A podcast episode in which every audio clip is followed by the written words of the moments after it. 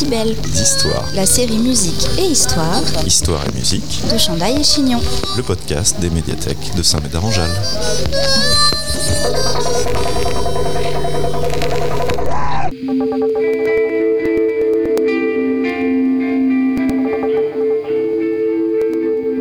Au sommaire de ce numéro de Décibels Histoire, Kurt Cobain, une icône de la pop culture, Riot Girl, un mouvement punk rock, Nirvana, un groupe culte et un message féministe inaudible.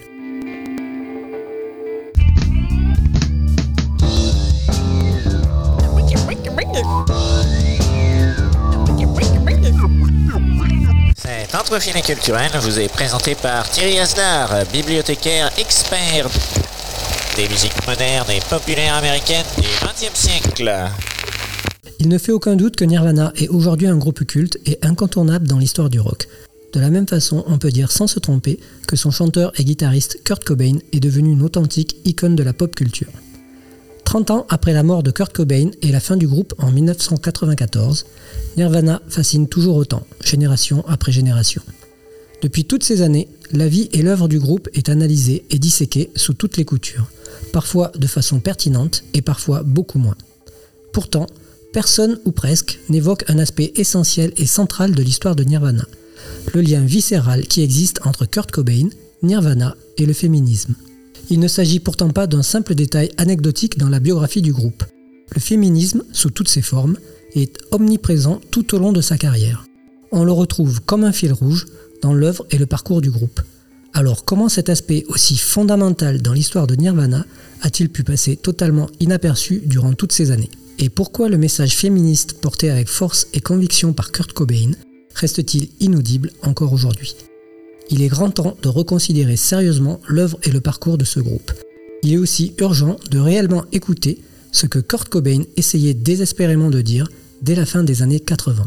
Avant de directement se pencher sur les nombreuses chansons féministes du groupe, voyons d'où Kurt Cobain tire cette rage féministe qu'il exprime en musique avec son groupe Nirvana. Bibliothécaire, spécialiste en rien, Ou presque. intéressé partout. Plus ou moins Chandaille et Chignon, le podcast vraiment très intéressant. hallucinant. C'est possible ça? La petite ville d'Aberdeen, au nord de l'État de Washington, est réputée pour être la plus nuageuse et pluvieuse des États-Unis. Coïncidence ou pas, on lui prête aussi le plus haut taux de suicide du pays. C'est dans cet endroit que Kurt Cobain passe son enfance. Voici comment il décrit sa vie à Aberdeen. Les gens de cette ville ne sont pas très dynamiques. Ils n'ont envie de rien faire. L'ambiance est à la dépression et à l'alcoolisme. À ses yeux, être un homme à Aberdeen se résume à couper du bois, baiser, boire, parler de baise et boire encore. Tout un programme dans lequel le jeune Kurt Cobain, ultra sensible, attiré par l'art et la musique, ne se reconnaît pas du tout. Dans cet environnement qui lui est hostile, il s'isole peu à peu et développe une personnalité asociale en guise de défense. À Aberdeen, ses uniques amis sont des filles. Son seul ami masculin est homosexuel. Et même si Kurt ne l'expérimente pas, il pense être lui-même homosexuel. Autant dire que la vie à Aberdeen n'est pas faite pour lui. En 1993, dans une interview avec le journaliste John Savage, Kurt Cobain explique à quel point sa jeunesse à Aberdeen l'a amené à considérer le traitement réservé aux femmes. Equally and, and uh, they weren't treated with respect, especially because of you know the way that um, Aberdeen treated women. I mean, just in general, you know, women are totally oppressed in small towns like that and all over America. J'ai toujours eu l'impression qu'elle n'était pas traitée de la même manière et qu'elle n'était pas traitée avec respect, surtout à cause de la façon dont Aberdeen traitait les femmes. Je veux dire juste en général. Vous savez, les femmes sont totalement opprimées dans les petites villes comme partout ailleurs en Amérique. C'est donc très jeune que Kurt Cobain prend conscience de la violence des hommes envers les femmes et des nombreuses injustices que cela engendre dans l'ensemble de la société américaine. C'est ce quotidien désolant à Aberdeen qui lui ouvre très tôt les yeux sur les questions liées au féminisme. Si Kurt Cobain est déjà le témoin de tout ceci à Aberdeen, c'est lorsqu'il s'installe dans la ville voisine d'Olympia qu'il fréquente les mouvements féministes et commence à écrire sur cette thématique. Kurt Cobain s'initie à la guitare vers 13-14 ans au début des années 80. En 1985, il abandonne ses études pour se consacrer entièrement à la musique avec son premier groupe de punk rock, Fecal Matter, soit Matière fécale en français. Fin 86, il s'installe avec Matt Lukin, alors bassiste des Melvins et futur membre de Mud Honey. C'est grâce à Buzz Osborne, guitariste des Melvins, que Kurt rencontre le bassiste Chris Novoselic, avec lequel il fonde son nouveau groupe Nirvana en 1987. Durant cette période, il se rend fréquemment à Olympia pour assister à des concerts. Il y rencontre Tracy Marander, avec laquelle il entretient une liaison. Entre 1989 et 1991, Kurt Cobain vit à Olympia dans un triplex bleu au 114 Pierce Street, d'abord avec sa petite amie Tracy Marander, puis avec son compagnon de groupe, le batteur Dave Grohl. C'est dans cet appartement que Kurt Cobain compose une grande partie des chansons enregistrées par la suite avec Nirvana. Cette maison est aujourd'hui devenue un lieu de pèlerinage pour tous les fans de Nirvana. Kelly, la propriétaire actuelle, la loue pour environ 70 euros la nuitée. C'est précisément à Olympia, durant cette période, à la charnière des années 80-90, que naît le mouvement féministe le plus important dans l'histoire de la musique, le mouvement Riot Girl. Kurt Cobain arrive dans cette ville en pleine naissance de ce mouvement auquel il participe pleinement. Beaucoup d'amis et de connaissances de Kurt Cobain à Olympia font partie de la scène musicale Riot Girl émergente. À Olympia, tout débute avec des fanzines créés par des jeunes artistes et militantes féministes. Ces fanzines s'inspirent du mouvement punk rock anglais de la fin des années 70. Mais alors que ces premiers fanzines anglais revendiquent une vision sexiste de la scène musicale punk, le slogan Punks or Not Girls, les punks ne sont pas des filles, dans le fanzine Sniffing Glue en 1976 en est un exemple. En totale opposition, les fanzines d'Olympia sont autant de manifestes féministes radicaux qui démontrent que le punk est aussi une affaire de femmes. Toby Vale est l'une des instigatrices et meneuses du mouvement Riot Girl, mais elle n'est pas la seule. Avec Kathleen Hanna, elles produisent le fanzine Bikini Kill, tandis qu'Alison Wolf et Molly Newman produisent le fanzine Girl Germs. C'est avec ces premiers fanzines que le mouvement féministe Riot Girl investit le monde du rock et plus particulièrement celui du punk rock de la scène locale. Au mois d'octobre 1990, Toby Vale, Kathleen Hanna, Billy Karen et Cathy Wilcox forment ensemble le groupe Bikini Kill. En février 1991, Erin Smith, Alison Wolf et Molly Newman forment à leur tour le groupe Bratmobile. Ces deux groupes punk rock sont les deux locomotives du mouvement Riot Girl. Bikini Kill le résume parfaitement dans sa chanson aujourd'hui culte Rebel Girl. D'autres groupes comme Huggy Bear rejoignent le mouvement, on peut également citer le groupe L7, qui bien que plus ancien, reste assimilé au mouvement Riot Girl durant cette période. À Olympia, la nouvelle compagne de Kurt Cobain s'appelle Toby Vale. Le couple se trouve au cœur de cette scène musicale punk rock et de ce combat féministe. Avec son groupe Nirvana, Kurt Cobain se produit lors des concerts organisés par Toby Vale ou Kathleen Hanna. C'est d'ailleurs Kathleen Hanna qui lui souffle le titre de la chanson Smells Like Teen Spirit, la chanson qui propulse Nirvana au sommet des classements mondiaux et qui déclenche l'hystérie collective autour du groupe. Cette même Kathleen Hanna décrit d'ailleurs Nirvana comme un groupe appartenant naturellement au mouvement Riot Girl. C'est pourquoi on retrouve ces thématiques féministes dans de très nombreuses chansons de Kurt Cobain avec son groupe Nirvana, comme on va le voir maintenant. Bibliothécaire, spécialiste en rien, Ou presque. intéressé partout. Plus ou moins. Chandail et Chignon, le podcast vraiment très intéressant. Hallucinant. C'est possible ça? Le patriarcat et la misogynie sont par exemple abordés avec le titre Sapi, qui figure déjà sur les premiers enregistrements du groupe en 1987. Cette chanson traite de l'aspect patriarcal et misogyne extrêmement violent de la société américaine dans laquelle Kurt Cobain grandit et qu'il déteste au plus haut point. Ce texte explique comment les femmes sont souvent humiliées pour leur sexualité. Il décrit aussi la façon dont les hommes peuvent les contrôler et abuser d'elles sentimentalement. Il met également en scène la servitude domestique et ménagère des femmes. Cette même thématique est aussi abordée dans Been a Son, que l'on retrouve sur l'album Incesticide en 1992. Ce titre met en scène un père misogyne qui violente et abuse de sa fille, simplement parce qu'elle est une fille. Les mots Elle aurait dû mourir à la naissance, elle aurait dû être un garçon ne sont qu'un court exemple de la clarté et de la force de ce texte sur le sujet de la violence patriarcale et misogyne exercée au quotidien dans les foyers américains. En 1991, dans le magazine Enemy, Kurt Cobain dit ceci au sujet du viol. Le viol est l'un des crimes les plus terribles au monde, et ça arrive toutes les minutes. Le problème des groupes qui s'attaquent au viol et qu'il tente d'éduquer les femmes sur la manière de se défendre. Ce qu'il faut vraiment faire, c'est apprendre aux hommes à ne pas violer. Aller à la source et commencer par là. Un discours prononcé au début des années 90, soit il y a plus de 30 ans, bien avant MeToo, et qui reste terriblement et dramatiquement d'actualité. On peut signaler l'aspect précurseur de ces mots dans le monde du rock. On ne peut que constater qu'ils n'ont pas été audibles à ce moment-là et qu'ils ne le sont toujours pas aujourd'hui. Deux titres en particulier évoquent cette thématique du viol dans les chansons de Kurt Cobain. Polly sur l'album Nevermind en 1991 et Rape Me sur l'album suivant, In Utero en 1993. En réalité, ces deux chansons se répondent. Elles se basent toutes les deux sur l'histoire vraie d'une jeune fille de 14 ans enlevée, séquestrée, violée et torturée. La première chanson, Polly, se positionne du point de vue de l'agresseur. Elle met en avant l'extrême force déployée par cette jeune fille pour se sauver. Malheureusement, ce message n'est pas entendu et même mal interprété, puisque par la suite, deux hommes violent une femme en chantant cette chanson. Un acte qui dévaste totalement Kurt Cobain.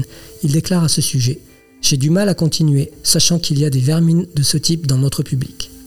En miroir, la chanson Rape Me se positionne du point de vue de l'agressé. Tout aussi mal interprétée, elle suscite la controverse lors de sa sortie. Il s'agit pourtant d'une puissante missive anti-viol. Elle soulève l'idée que la plupart des personnes violées le sont par des individus de leur entourage proche. C'est ce qu'exprime par exemple la phrase Rape me, my friend. Dans une interview pour Spin Magazine, Kurt Cobain explique cette chanson comme une défiance de l'agressé envers l'agresseur. L'idée générale peut se traduire ainsi Même si tu me violes, tu ne me tueras pas et je resterai là. Avec la phrase I'm not the only one, je ne suis pas la seule, répétée de nombreuses fois, ce texte met aussi en évidence le nombre important de viols commis chaque jour. C'est l'horrible banalité du viol qui est là mise devant nos yeux et nos oreilles. En 1992, Kurt Cobain déclare au magazine Spin Je voudrais me débarrasser des homophobes, des sexistes et des racistes de notre public. Je sais qu'ils sont là et cela me dérange vraiment. Durant toute la carrière du groupe, Kurt Cobain tente d'éliminer ce type de personnes de son public. Dans la chanson In Bloom sur l'album Nevermind en 1991, Nirvana s'en prend directement à ses fans qui, au grand désespoir de Kurt Cobain, chantent ses chansons sans en comprendre la signification. Beaucoup représentent tout ce que le chanteur déteste, le machisme, le racisme, le sexisme et l'homophobie. Kurt Cobain en est parfaitement conscient et ça le ronge. C'est pourquoi il insère ce message dans le livret de l'album suivant, Incesticide, en 1992. Si l'un d'entre vous déteste d'une manière ou d'une autre les homosexuels, les personnes de couleur différentes ou les femmes, s'il vous plaît, faites-nous cette faveur, laissez-nous tranquilles, ne venez pas à nos concerts et n'achetez pas nos disques. Difficile de faire plus clair, radical et anti-commercial. De la même façon, on peut lire dans le livret de l'album Inutero en 1993. Si vous êtes sexiste, raciste, homophobe ou tout simplement un connard, n'achetez pas ce CD. Je m'en fiche si tu m'aimes, je te déteste. Là encore, un message limpide et tranché que peu d'artistes oseraient se permettre. L'album Inutero est sans doute celui où l'on trouve le plus de chansons liées au féminisme sous toutes ses formes. Penny Royalty, par exemple, évoque, entre autres choses, la question de l'avortement. Avec Frances Farmer Will Have Her Revenge in Seattle, Kurt Cobain célèbre une actrice rebelle des années 40. Persécutée par les médias et les autorités, elle finit par être internée de force en établissement psychiatrique où elle subit une lobotomie et est régulièrement violée par les personnels. Dans cette chanson, Kurt Cobain s'identifie à cette actrice et tente de la réhabiliter. Avec Very Hape, le groupe dénonce le machisme dans toute sa splendeur, un thème que l'on retrouve déjà avec la chanson Mr Moustache sur le premier album Bleach en 1989, puis avec Territorial Pissing sur l'album Nevermind en 1991. Enfin, la chanson All Apologies qui clôture l'album In Utero, est un hymne à la différence et aux diverses orientations sexuelles. De la même façon, la chanson Breed sur l'album Nevermind en 1991 traite directement des questions de genre avec une perspective pro-féministe. Le féminisme de Kurt Cobain transparaît également lorsqu'il parle d'amour comme avec la chanson About a Girl dans le premier album Bleach en 1989. Dans ce texte, Kurt Cobain expose ses sentiments et ses émotions à l'égard de la fille qu'il aime. En l'occurrence, ce titre lui est inspiré par sa petite amie du moment, Tracy Marander. Les paroles décrivent la façon dont Cobain a rencontré Tracy. Dans ce texte, c'est elle l'héroïne, elle qui se trouve au centre de l'histoire. Le refrain est particulièrement touchant. Kurt Cobain y chante Je ne suis qu'un garçon, mais je vais bien, j'ai rencontré une fille qui me donne tout ce que je veux. Contrairement à la plupart des chansons rock, c'est ici la femme forte qui donne à l'homme sensible. Là encore, un pur message féministe, sincère, simple et limpide. Décibels Histoire. La série musique et histoire. Histoire et musique. De Chandaille et Chignon. Podcast des médiathèques de Saint-Médard-en-Jalles. Nirvana ne s'investit pas seulement à travers ses chansons. Le groupe participe à des concerts militants, comme en 1991 le festival Rock for Choice pour le droit à l'avortement aux États-Unis et au Canada. Les groupes féminins L7 ou Hole participent aussi à cet événement. Nirvana s'illustre également à Portland avec un concert de soutien à la communauté gay, menacée par un projet politique visant à discriminer les homosexuels dans l'État de l'Oregon. En toute cohérence, Nirvana annule une tournée commune avec Guns N' Roses suite à des propos homophobes de la part d'Axel Rose, chanteur de Guns N' Roses. Une preuve de plus, s'il en fallait encore une, que Kurt Cobain privilégie ses convictions à l'argent. On parle là d'une perte de plusieurs dizaines de millions de dollars. Voici par exemple comment en 1992, Nirvana décide d'affronter et de punir un public sexiste lors d'un concert à Buenos Aires en Argentine. Ce soir-là, Nirvana défie plus de 50 000 personnes déchaînées. Voici comment Kurt Cobain explique ce moment. Nous avons fait venir ce groupe exclusivement féminin de Portland appelé Calamity Jane. Pendant tout leur set, tout le public jetait tout ce qu'il trouvait dans ses poches, de la boue et des pierres. Finalement, les filles sont parties en pleurant. C'était terrible. Une des pires choses que j'ai jamais vues. Une telle masse de sexisme d'un seul coup. Après ça, Nirvana monte sur scène et se moque immédiatement du public en jouant uniquement ses chansons les plus obscures. Ce soir-là, aucun des succès réclamés par le public, comme Smell Like Teen Spirit ou Come As You Are, ne sont interprétés. Le groupe inflige 45 minutes de bruit et de l'arsène strident au public. Kurt Cobain retient ce concert comme l'un des meilleurs de sa vie. Le mercredi 8 septembre 1993, Kurt Cobain rejoint sa femme Courtney Love lors d'un concert Rock Against Rape au club Lingerie, en soutien aux victimes de viol. Le couple offre ce soir-là un concert acoustique surprise et merveilleusement chaotique qui reste dans les mémoires encore aujourd'hui. Kurt Cobain est aussi l'un des premiers défenseurs du magazine Sassy, un magazine de la fin des années 80 au milieu des années 90, principalement destiné aux adolescentes ayant un penchant féministe affirmé. Il aimait également provoquer et se moquer des angoisses de genre américaines en portant des robes sur scène et dans les vidéos du groupe. Vous trouverez aussi des vidéos ou extraits sonores où Kurt Cobain interrompt son concert lorsqu'il aperçoit dans la foule une femme se faire molester par un homme. Le concert du 31 décembre 1993 à Auckland en est un bon exemple. Par ailleurs, les pages du journal intime de Kurt Cobain, largement dévoilées aujourd'hui, confirment que les questions féministes étaient au cœur des préoccupations quotidiennes du musicien. Autant d'apparitions, de décisions et de prises de position publiques, ou non, qui confirment sans ambiguïté l'implication de Kurt Cobain pour le féminisme dans tous ses aspects viol, avortement, sexisme, machisme, misogynie, homophobie, Kurt Cobain et de tous ses combats. Il le prouve et le montre à de nombreuses occasions durant toute sa carrière. Un engagement partagé par un autre mastodonte du rock durant cette même période, le groupe Pearl Jam. Finalement, Nirvana peut être évoqué pour de nombreuses raisons, bonnes ou non, selon les points de vue des uns et des autres il est tout de même étonnant que le groupe ne soit pas reconnu pour son engagement féministe. Peut-être parce qu'à la fin des années 80 et au début des années 90, ce message est tout simplement inaudible dans le paysage du rock, écrasé par les hommes, le machisme et le sexisme. Dans ce contexte, personne ou presque n'a réellement prêté attention au message délivré par Nirvana, un message profondément social et parmi lequel la cause du féminisme tient une large place. On peut dire aujourd'hui que les chansons de Nirvana, au-delà de leur stricte qualité ou efficacité musicale, sont toujours d'actualité. C'est peut-être pour cette raison que l'on continue de croiser partout de nombreuses personnes de toutes les générations arborant des t-shirts Nirvana. Depuis ses débuts, Nirvana est un groupe incompris, en particulier lorsqu'il est question du féminisme. Peu de groupes de cette envergure ont écrit et produit de façon aussi radicale, puissante et récurrente autant de chansons pour la cause féministe. Il n'est rien de dire que le groupe était en avance sur son temps, au moins sur cette question précise du féminisme. Il est grand temps de réévaluer l'œuvre de Nirvana, peut-être ce podcast y participera-t-il. Pour terminer, voici une sélection de 13 chansons parmi les plus féministes de Nirvana, de quoi préparer une playlist thématique de choix avec les titres Been a Breed, Polly, Rape Me, In Bloom, Penny Royalty, Frances Farmer Will Have a Revenge in Seattle, Very Ape, Mr. Moustache, Territorial Pissings, All Apologies et About a Girl. Une bande son 100% Nirvana, punk rock et féministe. Semez vos envies et cultivez votre curiosité en attendant le prochain podcast des médiathèques de Samed Aranjal. Abonne-toi.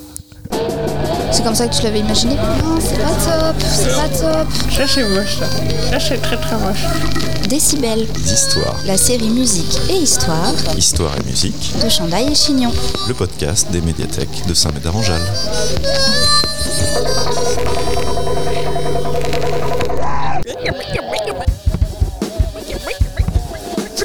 Ah, ah, ah.